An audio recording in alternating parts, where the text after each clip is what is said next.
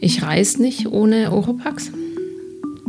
Jetzt im Lockdown habe ich das Reisen ein bisschen verlernt und habe äh, vergessen, dass ich die brauche für meinen Seelenfrieden. Und dann war ich in Winterthur und saß in der S-Bahn und jemand hat irgendwas gegessen. Und ich habe gedacht, ich muss wahnsinnig werden. Ich, ich habe wirklich ich hab angefangen zu schwitzen, Herzrasen, Hände werden feucht. Und ich weiß, es ist jetzt noch eine Viertelstunde und ich kann nicht weg. Das ist der Durchblick, der Wissenspodcast vom Blick. Wir suchen Antworten auf die Fragen an die Wissenschaft, die euch unter den Nägeln brennen. Mit der Serena Tanner und Jenny Rieger.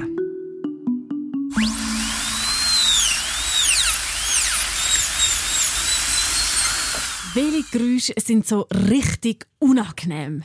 Über das geht es heute im Durchblick. Wir reden aber natürlich auch über Sachen, die angenehm sind, die wir gerne hören.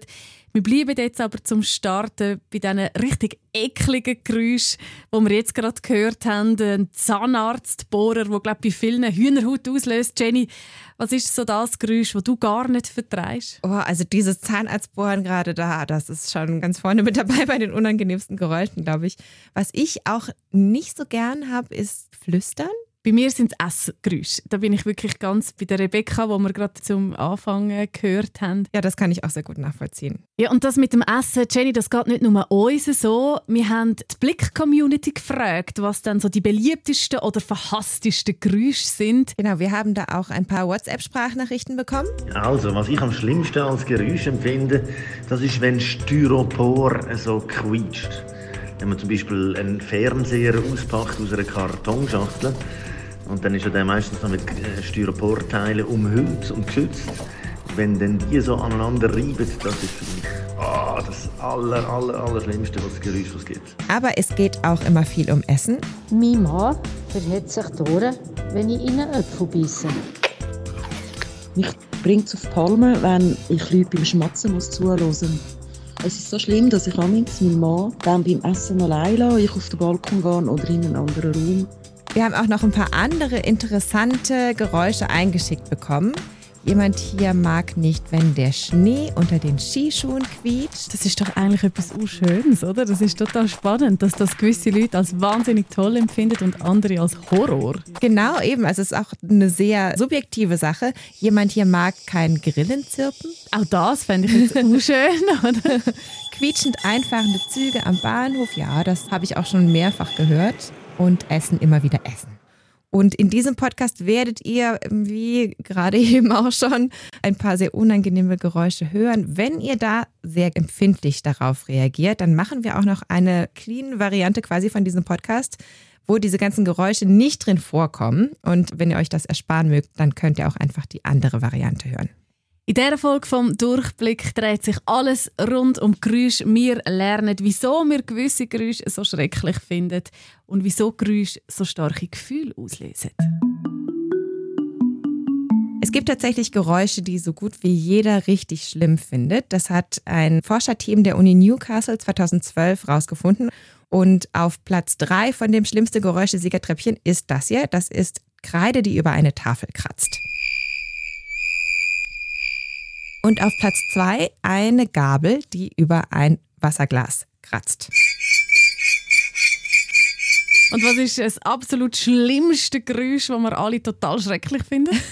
Das ist das hier, ein Messer auf einer Glasflasche.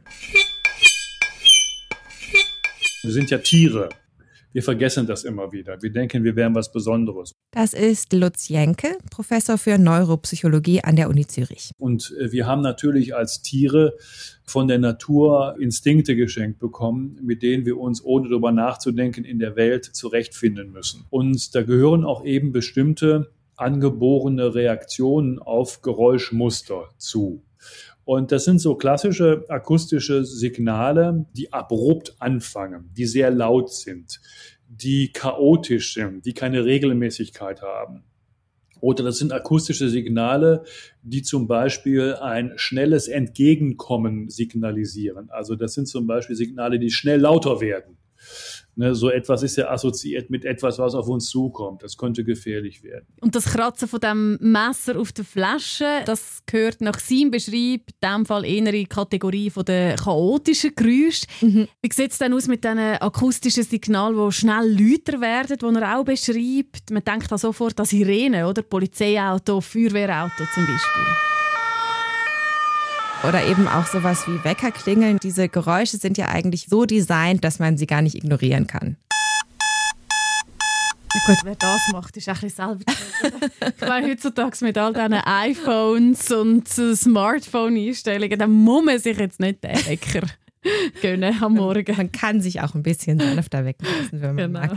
So Sirenen, Wecker, auch so plötzliche Schreie und Kreischen, das gehört auch dazu. Das sind eben einfach so Töne mit Frequenzen, die einfach negative Emotionen bei uns auslösen. Und wir wissen auch, welche Hirnregionen aktiv sind, wenn wir solche Geräusche hören. Das sind typischerweise eben Emotionszentren, die aktiv sind und insbesondere jene Hirngebiete, die mit der Verarbeitung von unangenehmen Emotionen betraut sind. Ein Hirngebiet ist da besonders wichtig und das ist der Mandelkern. Wir nennen das in der Fachsprache die Amygdala. Und diese Amygdala, die liegen interessanterweise sehr nahe an einem anderen sehr spannenden Gebiet, das ist der Hippocampus. Der ist für unser Gedächtnis nämlich wichtig. Wir müssen nämlich lernen als Tiere, dass bestimmte Reize auch tatsächlich mit unangenehmen Reaktionen eintreten. Und deswegen sind diese unangenehmen Emotionen sehr nah an dem Hirngebiet lokalisiert, das für das Gedächtnis wichtig ist. Das Gehör ist in diesem Fall auch gewissermaßen unser Alarmsystem. Ja, genau. Es ist tatsächlich auch unser schnellster Sinn, der Luzienke sagt, wir sind eigentlich in erster Linie Sehtiere, nicht Hörtiere, aber eben das Gehör unterstützt unseren Sehsinn und die beiden arbeiten so zusammen. Es gibt dann noch eine zweite Komponente. Wir haben nämlich ein sehr besonderes Gehirn im Vergleich mit anderen Tieren, das eine unglaubliche Fähigkeit hat zu interpretieren. Unser Cortex, den wir von der Evolution bekommen haben, der weit über 90 Prozent des gesamten Gehirns einnimmt, und der bei uns ja riesengroß geworden ist, ist im Grunde genommen nur dazu da zu interpretieren. Wir versuchen die Welt zu interpretieren und zwar so stabil es auch nur geht. Das ist nämlich der Trick. Dieses enorme Gehirn führt dazu, dass wir uns Kulturen entwickeln können. Kulturen diktieren eben auch, was schön für uns klingt und was schlimm klingt. Ein gutes Beispiel ist eben das Schmatzen oder so Mundgeräusche oder wovon wir es auch vorhin hatten. Bei uns ist das unhöflich und viele Leute finden das unangenehm, das hören zu müssen. Aber jetzt zum Beispiel in manchen asiatischen Kulturen ist es erwünscht, weil es einfach dem Koch oder der Köchin signalisiert, dass es gut schmeckt. Mhm. Genau, auch mit Rülpsen zum Beispiel, mhm. oder, wo wir ja auch als höchst unangenehm empfinden am Tisch und ich auch meinen Kindern ständig sage, wenn das passiert, Achtung, das macht man nicht, wer ist man? Äh, und in anderen Kulturen ist das ein Zeichen von Anerkennung, genau. Also zusammengefasst kann man sagen, je nach Erfahrung finden wir bestimmte Klänge eben schön oder schrecklich und ganz abhängig davon, in welchem Kontext wir die Geräusche kennenlernen und welche Assoziationen sie auch auslösen bei uns, oder? Mhm, genau, also Assoziationen sind wirklich ein gutes Stichwort. Es kommt nämlich sehr auf den Kontext an. Lutz Jenke nennt da dieses Beispiel dazu. Nehmen wir mal an, Sie liegen nachts um drei in Ihrem Bett, sind gerade eingeschlafen, Sie haben lang gearbeitet. Gerade beginnen Sie, sich in Ihren Tiefschlaf hineinzubewegen. Da fährt auf einmal ein Mercedes-Diesel aus den Jahren 1970 an Ihrem Haus vorbei. Der Diesel ist laut. Das tackert. Sie werden wachgerüttelt. Sie ärgern sich zu Tode. Das würde mich definitiv auch ärgern. In einer anderen Situation könnte das aber ganz anders aussehen. Stellen Sie sich mal eine andere Situation vor. Ihr Lebensabschnittsgefährte ist um drei Uhr noch nicht nach Hause gekommen. Wir sind gerade eingeschlafen. Ihr Lebensabschnittsgefährte fährt den gleichen Mercedes-Diesel. Der kommt nachts um drei nach Hause gefahren. Sie wachen auf. Vom gleichen Geräusch sind sie aufgeweckt worden. Aber sie sind erleichtert, weil sie wissen, dem ist nichts passiert. Also das gleiche Geräusch, zwei verschiedene Interpretationen das ist auch ganz wichtig bei unserer individuellen Wahrnehmung. Geräusche können starke Emotionen auslösen und diese Assoziation zwischen Geräuschen und Gefühlen kann sich ins Extreme steigern und diese unangenehme Reaktion auf Geräusche, das kann wirklich sehr unangenehme Ausmaße annehmen. Und da kommen wir jetzt zu unserer Misophonie-Patientin, die du getroffen hast, Jenny. Ja, genau, das ist die Rebecca. Sie lebt in Zürich mit ihrem Mann, mit einem Kater und einer zwei Monate alten Tochter und sie leidet unter Misophonie.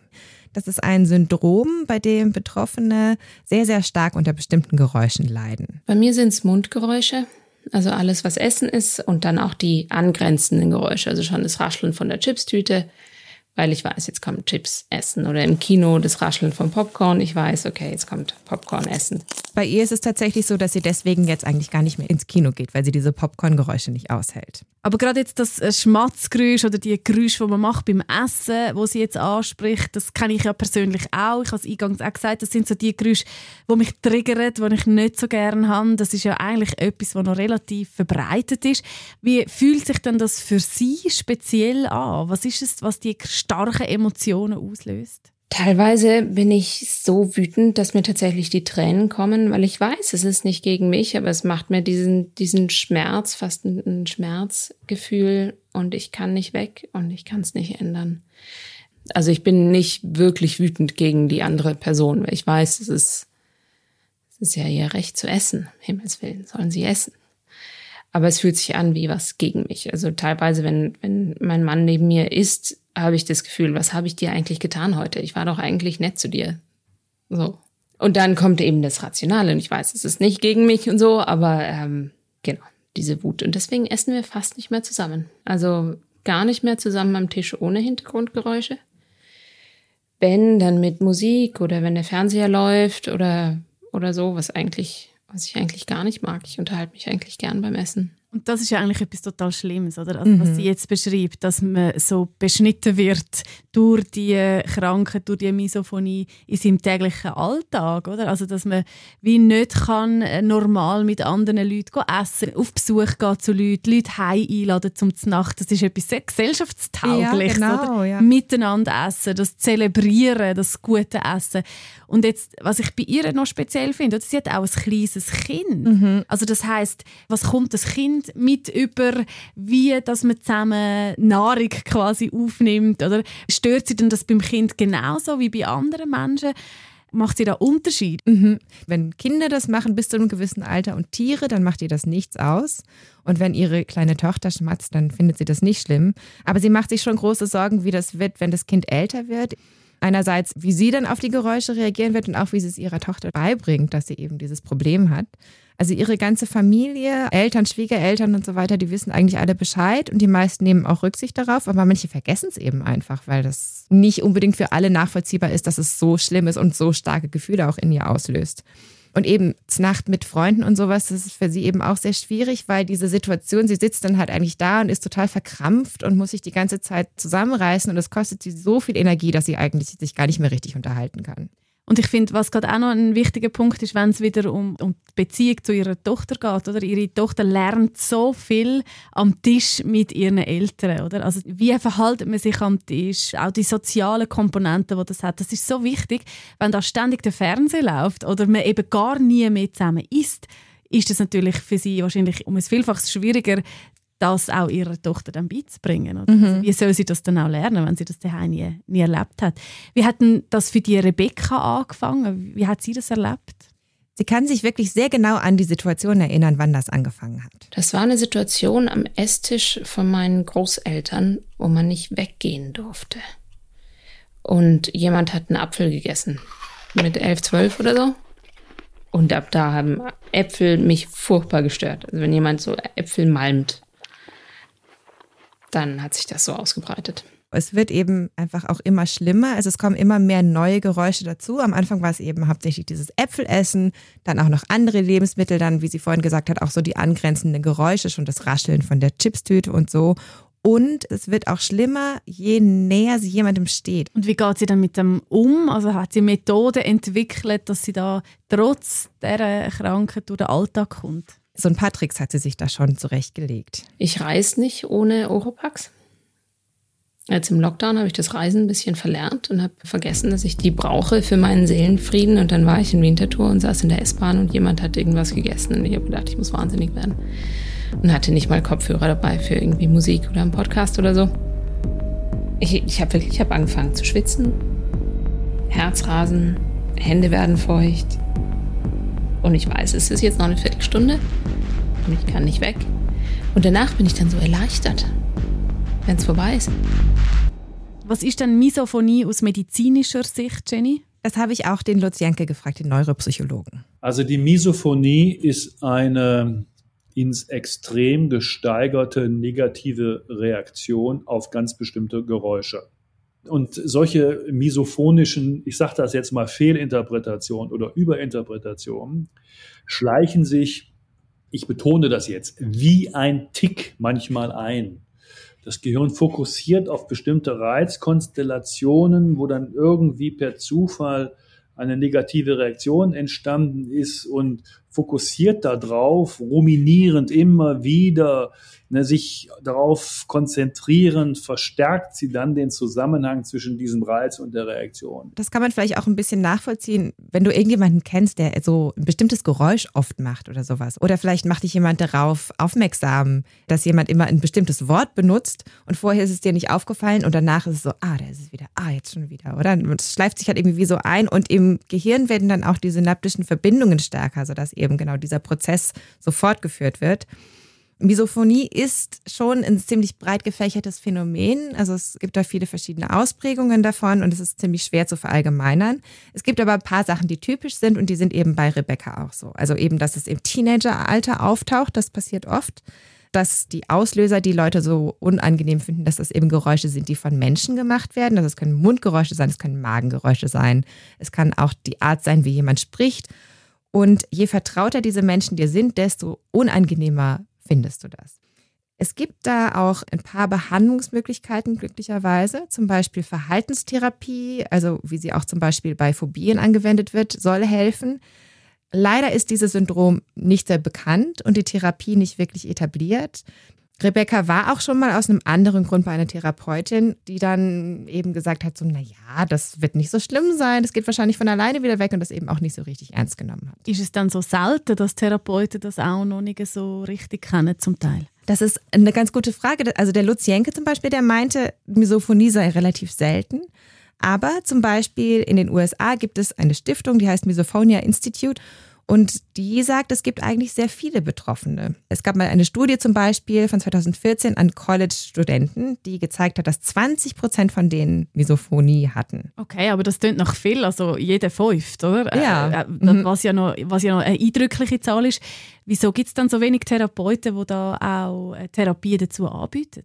Das ist wirklich eine gute Frage. Also ich denke mal so, dass sich dieses Phänomen so als Syndrom durchsetzt, das dauert vielleicht auch ein bisschen. Und dann kommt es vielleicht auch noch stark darauf an, wie sehr dass man selber das Gefühl hat, dass das auch eine Krankheit könnte sein. Oder oft fragt man sich ja dann vielleicht, wieso empfinde ich jetzt das so stark? Ist das jetzt eine Störung von mir oder ist das tatsächlich etwas, wo mehrere Leute betrifft? Also ich glaube, das ist ja auch immer die Schwierigkeit, dass man das zum Teil gar nicht recht weiß, wie dass man das muss einordnen muss. Genau, und ich glaube, das ist auch für die Betroffenen eine extreme Erleichterung, wenn man dann halt einfach andere Leute findet, denen es ähnlich geht und es gibt eine Facebook-Gruppe, in der zum Beispiel die Rebecca auch drin ist, wo man sich eben einfach mit Betroffenen austauschen kann. Es gibt auch Forscherinnen und Forscher, die sich eben mit Misophonie auseinandersetzen, die vorgeschlagen haben, dass Misophonie vielleicht offiziell als psychische Erkrankung anerkannt werden sollte, was natürlich so seine Vor- und Nachteile hat. Also einerseits ist es ein Stigma, also man hat dann halt eine Krankheit, aber es kann auch was Tröstliches haben. Das wäre schon was Beruhigendes. Auch weil ich dann das Gefühl habe, es ist tatsächlich was, wo man was gegen machen kann.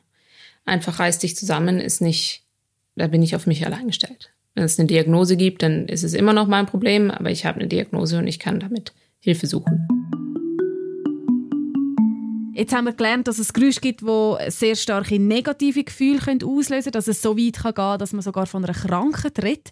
Es gibt aber auch Geräusche, die extrem positive Gefühle auslösen und ein Hype, wo es seit längerem gibt, wo man vor allem auf YouTube findet, ist der ASMR-Hype. Und ich weiss Jenny, du hast vorher gesagt, Flüstern ist nicht so dies. Beim ASMR geht es ja nur ums Flüstern. Ich nehme an, das bringt dich auf Palme. Ja, das ist so. Also ich finde diese ASMR-Videos, gerade wenn geflüstert wird, nicht so wahnsinnig angenehm. Aber ich muss schon sagen, also es gibt ja auch Videos, die dann eher so aus Geräuschen bestehen und darauf kann ich mich schon einlassen. ASMR, Jenny. Für was stehen die vier Buchstaben? Das steht für Autonomous Sensory Meridian Response. Das beschreibt eigentlich eher dieses Gefühl, das viele Leute dabei haben, wenn sie diese ASMR-Videos anhören. Diesen Hype gibt es ungefähr seit 2010 und mittlerweile gibt es mehr als 5 Millionen Videos auf YouTube.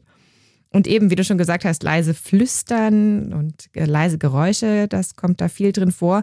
Und ein Beispiel aus der Schweiz habe ich hier mal rausgesucht. Das ist von dem YouTube-Account ASMR Gina Kala. Gipfeli, Gipfeli. Das Gipfeli-Schwein. Das ist ja schon verrückt. Also es gibt 5 Millionen Videos auf YouTube, wo Leute flüsternd Wörter sagen. Unter anderem. Und ja. man hört nur das Geräusch, das im Maul entsteht, wenn man Buchstaben äh, formt. Oder? also das ist ja wie alles, was man hört. Jetzt in diesem Fall. Ja, das stimmt. Das, es verwundert mich, ehrlich gesagt. Also mhm. das ist wirklich etwas, was mich gar nicht anspricht. Ja, ich habe mich auch wirklich gewundert, wie viele von diesen Videos es gibt und wie viele Likes und wie viele Views die auch haben. Also es ist wirklich der Wahnsinn. Ich habe da auch noch mal ein anderes Video rausgesucht, das eher so auf Geräuschbasis ist. Und das hat über 86 Millionen Views. Das fand ich wirklich abgefahren. Das ist nämlich sehr aufwendig produziert. Das ist so ein Stereo-Mikrofon, das so in zwei Richtungen schaut. Und teilweise steckt eben dieses Mikrofon noch in so einem Plastikkopf drin. Und die Frau, die dieses Video macht, die kratzt so mit den Fingernägeln über diesen Kopf drüber. Der Kopf hat auch so Ohren, da wo die Mikrofone eben rauskommen. Dann hat sie wie so Wattstäbchen und kratzt so in den Ohren rum. Dann macht sie wie so einen Regenschirm über den Kopf und schmiert da Schaum drauf und wischt ihn dann wieder ab. Sehr abwechslungsreiche Geräuschkulisse, die sie da kreiert. Du hast jetzt gesagt, das ist 86 Millionen Mal angeschaut worden, mhm. wie eine YouTuberin über ein Mikrofon kratzt oder eben ein Mikrofon in einen Plastikbeutel steckt. Was sind denn das für Kommentare oder Reaktionen, die so Videos auslösen? Die Leute finden das entspannend. Also sie beschreiben so ein wohliges, kribbelndes Gefühl, das im Nacken oder im Hinterkopf meistens lokalisiert ist. Vielen hilft es einfach beim Einschlafen auch. Es gibt aber tatsächlich auch Studien, die gezeigt haben, dass diese Videos dann eben auch die Herzfrequenz senken können und Lutz Jenke hat auch eine Erklärung dafür. Wenn man sich diese Videos anschaut oder diese Sounds anhört, dann setzt man sich Kopfhörer auf und hört eben diese sehr leisen, oft auch hochwertig produzierten Geräusche an. Und man muss sich sehr fokussieren auf diese Reize, weil sie eben sehr leise sind. Und das macht ASMR gerade heutzutage attraktiv, weil wir eigentlich die ganze Zeit von Geräuschen umgeben sind und so ganz viel akustischer Müll auf uns einprasselt die ganze Zeit. Wenn Sie normalerweise durch die Welt marschieren, dann werden Sie bombardiert mit Informationen. Also 11 Millionen Bit prasseln pro Sekunde auf unser Sensorium ein. Davon können Sie bewusst wahrnehmen 11 bis 60 Bit. Ja, Sie müssen sich die Unterschiede mal kurz merken. Und wenn Sie sich hochgradig konzentrieren auf einen Kanal, dann können Sie diese 11 bis 60 Bit in voller Breitseite genießen, in Anführungsstrichen. Also dann ist ASMR so eine Art eine akustische Auszeit, oder wie müssen wir das verstehen? Ja, genau. Das hat einfach was Meditatives. Es ist so eine Art Entspannungstraining. Und wir haben jetzt auch drüber geredet, also du und ich, wir können jetzt diesem leisen Geräuschen und Flüstern nicht so viel abgewinnen. Aber genauso ist es ja auch zum Beispiel mit Leuten, die meditieren oder so. Also man muss sich wieder darauf einlassen. Es ist auch ein bisschen anstrengend. Du sitzt dann vielleicht da, dann schlafen deine Füße ein und denkst irgendwie so, irgendwann ist es endlich vorbei oder es ist langweilig. Aber wenn man sich darauf einlässt und das auch ein bisschen trainiert hat, dann kommt halt dieser Entspannungszustand, der was sehr Angenehmes hat. Und beim ASMR ist es eben so, wir fokussieren auf diesen einen akustischen Kanal, alle anderen störenden Reize fallen weg und dann nehmen wir auf einmal auch ganz andere Sachen wahr. Sie haben dann auf einmal Körperempfindungen, dann vibriert es in ihrem Körper. Wir haben natürlich auch Körperschall, der sie dann über die Knochen auf den Körper ausdehnen. Sie können also diese eigentlich eher subtileren Formen der Wahrnehmung, die Sie normalerweise, wenn Sie draußen rumlaufen, gar nicht erkennen würden, weil die Schwellen einfach viel zu hoch sind. Da senken Sie die Schwellen durch Ihre Aufmerksamkeit. Dann empfinden Sie immer mehr. Also das ist das wohlige Gefühl, oder, wo die ASMR-Fans auch beschreiben. Normalerweise arbeiten ja aber Gehör und der See sind zusammen. Also wenn ich mir einen Kinofilm ohne Ton vorstelle, einen klassischen Stummfilm, und man weiß aber heutzutage, dass es durchaus möglich ist, die beiden Sachen zu kombinieren, dann fehlt mir ja etwas, oder? Ja, auf jeden Fall. Ich habe da auch jemanden besucht, der eben dafür sorgt, dass Kino ein Erlebnis ist, nicht nur für die Augen, sondern auch für die Ohren. Wenn man jetzt da jetzt mal so als Beispiel die Session nimmt, da haben wir dann im Ganzen 30 Spuren für Dialog und dann haben wir all die da, was dann Ui. gut und gern ja weit über 100 Spuren sind für alles, was Geräusche sind. Oder? Und Das ist Jacques Kiefer, der arbeitet im Magnetics Tonstudio in Zürich. Die vertonen Kinofilme und da gerade arbeitet er am Ton für einen neuen Spielfilm und hat eben da dieses wahnsinnig große Projekt vor sich mit dieser Schnittsoftware und es sind eben einfach wirklich unglaublich viele Spuren, die alle nur für das Geräusch zuständig sind. Also er hat gesagt 100 Spuren, oder? Mehr als 100, ja. Oder mehr als 100, genau. Wir als Radiomenschen arbeiten vielleicht maximal mit drei, vier vielleicht, wenn es hochkommt. Das ist eine unglaubliche Zahl. Ja, das ist wirklich totale Feinarbeit. Also er bastelt da die ganze Geräuschkulisse so Stück für Stück zusammen. Beim Dreh wird zwar ein bisschen Ton aufgenommen, aber manchmal ist eben auch die Geräuschkulisse vor Ort gar nicht das, was man im Film dann eigentlich hören soll. Ein Beispiel ist, die Kamera zeigt ein Picknick im Grünen, es sieht super idyllisch aus, vielleicht nach einer Waldlichtung oder sowas. Aber was man im Bild nicht sieht, ist, dass im Hintergrund eigentlich ein Flugplatz ist und die ganze Zeit die Flugzeuge starten. Und dann passt natürlich die Geräuschkulisse nicht zu dem Bild, das da vermittelt werden soll. Und dann kommen eben die Tönler zum Einsatz. Und im Studio arbeitet Jacques Kiefer da in einem kleinen Kinosaal. Da hat den Film auf der Leinwand und bastelt dann die Geräuschkulisse Stück für Stück zusammen. Also all die kleinen Dinge in einer Szene, die eben potenziell Geräusche machen können. Kleider, also Kleidergeräusche, wenn ich jetzt wenn ich mich jetzt bewege, dann macht Kleider immer Geräusche und das tut man so ein bisschen verstärken und dann haben wir Sachen wie Fußschritt. Jetzt in dem Fall sind das Barfußschritt auf in trockenem Gras. Alles, was so ein bisschen Tiergeschichten sind, also Und die komplette Geräuschkulisse, alles zusammengebaut, die klingt dann so.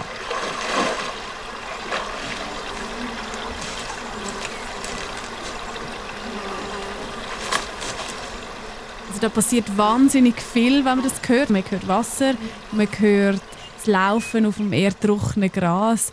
Du bist ihn ja besuchen in diesem Studio, Jenny. Was ist das für eine Szene? Gewesen? Da sind einfach ein paar Menschen an einem See, sitzen auf einer Decke, jemand läuft so ein bisschen im Gras und dann so im Wasser rum. Und es gibt eben spezialisierte Geräuschemacher, die eben Geräusche für Film produzieren. Und viele von diesen Geräuschen werden aber ein bisschen anders gemacht, als man das eigentlich denken würde. Das klingt, als würde jemand über Schnee laufen, oder? Das ist total witzig, weil das eigentlich nur so ein kleines Stoffsäckli war, was der Jacques Kiefer da in der Hand hatte, wo so eine Mischung aus Maisstärke und irgendwie noch was anderem drin war. Und so dieses reibende, knirschende Geräusch klingt aber einfach so ähnlich wie Schnee. Und Wind lässt sich auch ganz gut im Studio simulieren. Also das wäre jetzt so ein typischer Strauch, der sich ein bisschen bewegt. Also klingt schon wie Wind, finde ich ein bisschen. Aber in Wirklichkeit ist das, was man da hört, ein Strauß Plastikblumen, den er einfach so vor dem Mikrofon hin und her gewedelt hat. Und das zeigt vielleicht auch, dass die Ohren sich eigentlich schon recht leicht täuschen lassen. Und dafür gibt es ganz spannende Beispiele von so akustischen Illusionen. Im Internet, da würde ich dir einfach mal schnell was vorspielen. Laurel. Laurel. Es gab da 2018 auf Twitter so einen kleinen Internetstreit von Leuten, die gesagt haben, sie hören bei diesem Geräusch Yanni oder sie hören das Wort Laurel. Laurel. Laurel. Was hörst du? Laurel. Laurel. Definitiv. Ja. Und du? Ich habe mir bei der Recherche das recht oft angehört und mittlerweile höre ich irgendwie wie so Yarrow.